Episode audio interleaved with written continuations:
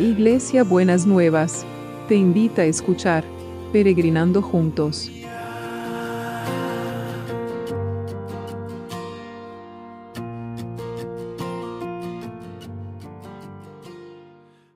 Mis peregrinos y peregrinas, ¿cómo andamos para empezar este viernes que el Señor nos ha preparado? Qué bueno que estemos, espero que todos estemos terminando bien la semana y que podamos darle gracias a Dios por esta semana que nos, que nos ha dado. Estamos hablando en estos, en estos días de la gracia y hoy quisiera que pensemos un poco que, que muchas veces nosotros pensamos o sentimos, a veces ni siquiera se lo decimos a los demás, pero a veces nos parece que hay cosas que son injustas, que le pasan a otros o que Dios le da a los otros y es injusto porque es... Em, eh, no se lo merecen, no, no, no, no, no, eh, no lo van a valorar, etcétera, etcétera. Y eso es algo que tiene la gracia. La gracia, si la miramos en términos humanos, en términos legalistas, es injusta, porque es un regalo que no merecemos. Entonces lo tenemos que ver como pensándolo de poder ver la gracia y no volvernos locos porque Dios le da a las personas cosas. Vieron que hay un refrán que dice que Dios le da pan a quien no tiene dientes, ¿no? Como que esa es la gracia. Esa es la gracia. El tema es que Dios le da pan y le pone los dientes. Ese es el tema.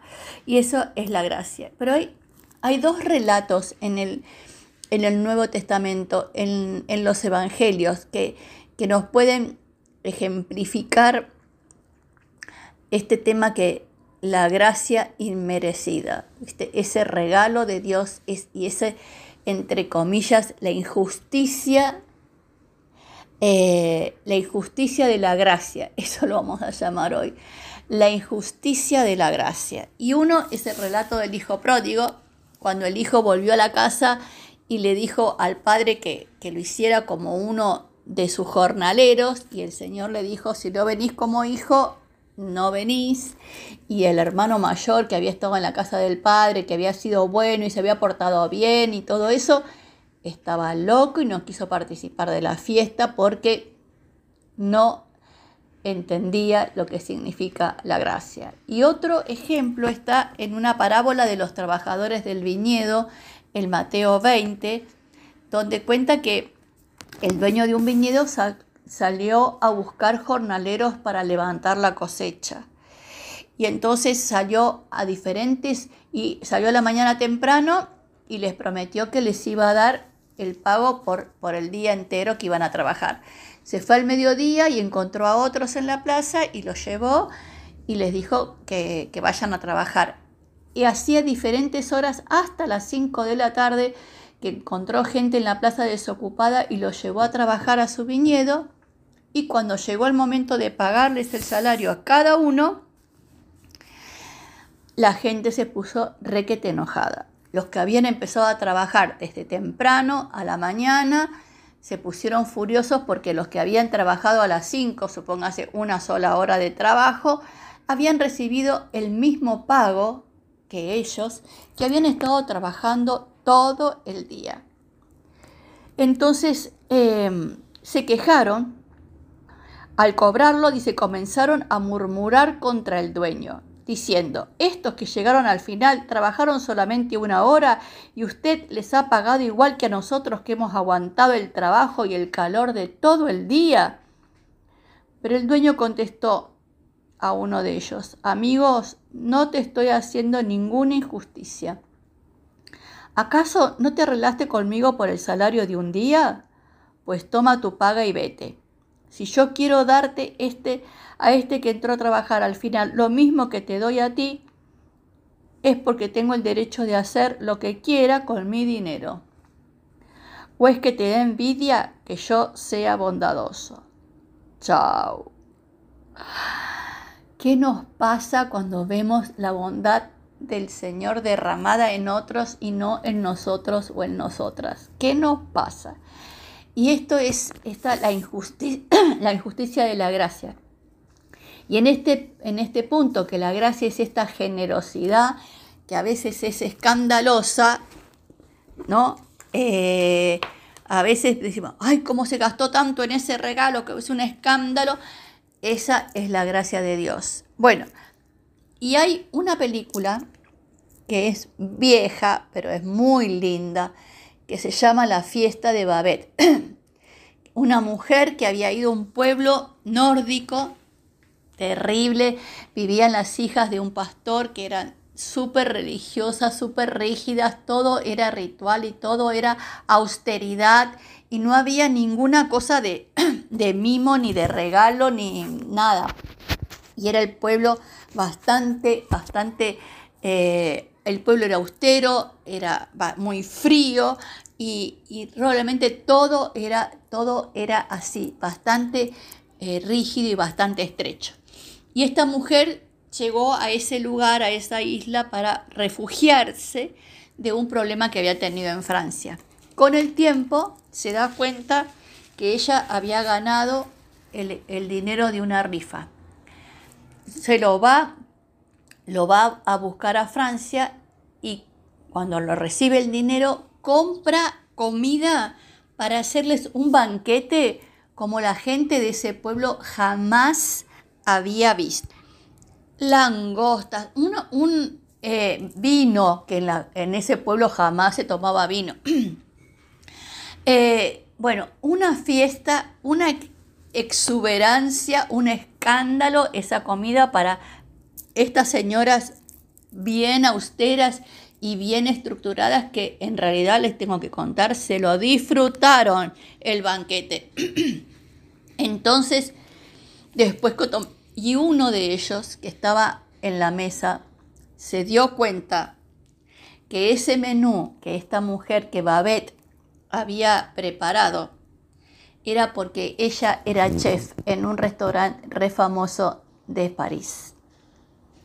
Y ella le había servido la comida a esta gente como si fuese la gente que pagaba por más caro en, en el restaurante donde ella trabajaba como chef esa exuberancia de ese regalo que ella recibió, decidió invertirlo en una comida. No sé si usted hubiese recibido ese regalo, en qué lo hubiese invertido. No sé si todos lo hubiesen invertido en una excelente comida para agasajar a quienes usted tiene ganas de agasajar. Es la gracia de Dios. Y es esto, que no nos da, no recibimos de Él las bendiciones no es un trueque. No es un trueque. No tenemos que hacer las cosas para que nos vaya bien. No tenemos que hacer las cosas para que el Señor nos bendiga. Tenemos que ser las personas que Dios creó y Dios nos va a bendecir y le va a dar a cada uno según Él quiera y nosotros tenemos que aceptar la paga nuestra y no estar mirando cuánto le pagó al otro. Y esa es, eso es aceptar la gracia y poder disfrutar de la gracia que el Señor derrama sobre otros y sobre otras. Así que la gracia, la injusticia de la gracia es una alegría y es una bendición. Porque hoy el Señor puede ser injusto para mí con otra persona, pero mañana va a ser injusto sobre mí. El otro va a pensar lo mismo. ¿Por qué le da a él va todo eso y a mí no me da nada? La gracia inmerecida. Yo lo recibo. Lo recibo en el nombre de Jesús. Entonces vamos a pedir que esa gracia inmerecida, esa injusticia de la gracia, se derrame sobre todos aquellos que están, injusticia entre comillas le digo, ¿no? Yo sé que usted me va a entender, se derrame sobre los que están en este tiempo necesitando de esa, esa injusticia sobre su vida. Señor, queremos traer a los que sufren.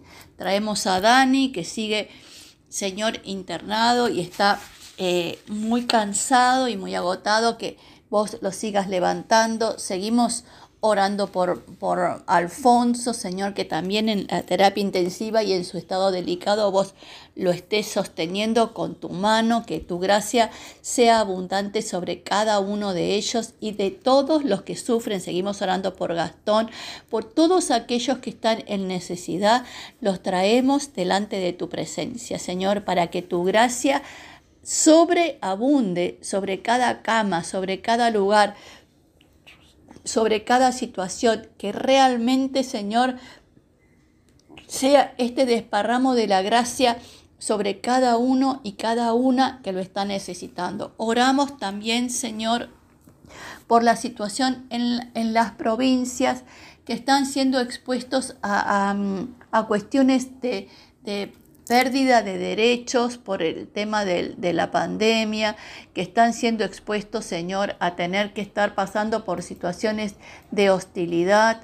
Eh, que realmente, Señor, vos estés poniendo de tu gracia sobreabundante sobre los dirigentes para que puedan tomar medidas que sean justas y que nadie se sienta privado de sus derechos. Oramos especialmente por Formosa, Señor, que está pasando una situación delicada, que realmente vos estés derramando de tu sobreabundante gracia sobre cada uno y sobre cada una. Y también oramos por el equipo de salud, donde quiera que estén, en el país que estén, Señor, para que realmente tu mano de cuidado y de protección esté sobre cada uno y de cada una, por los que todos, los, todos, desde el más pequeño hasta el más grande del equipo de salud, que esté cubierto por tu sangre preciosa y también los que trabajan para que nosotros podamos tener todo lo que necesitamos. Señor, que realmente podamos ver tu mano sobreabundante, cómo derribas a este gigante que es el virus, Señor, con el poder que hay en tu nombre. Y también, Señor, seguimos orando por el trabajo. Los que están esperando, los que tienen toda cualquier circunstancia del trabajo que se nos puede escapar a la, a la, oración están delante de tu presencia y que tu gracia sobreabundante, este escándalo de la gracia se desate sobre cada uno y sobre cada una en el trabajo, los que están buscando, los que están necesitando y los que están, Señor, esperando respuestas que realmente tu mano de poder se desate sobre cada uno y cada una y que vos bendigas el trabajo. El trabajo porque es una bendición y es algo que vos creaste para que sea de bendición de tus hijos y tus hijas. Te damos gracias, Señor. Te damos gracias. Y bueno, el abrazo de hoy es un abrazo lleno de la injusticia de la gracia, de ese mimo sobrenatural que usted va a recibir en este viernes de parte de Dios.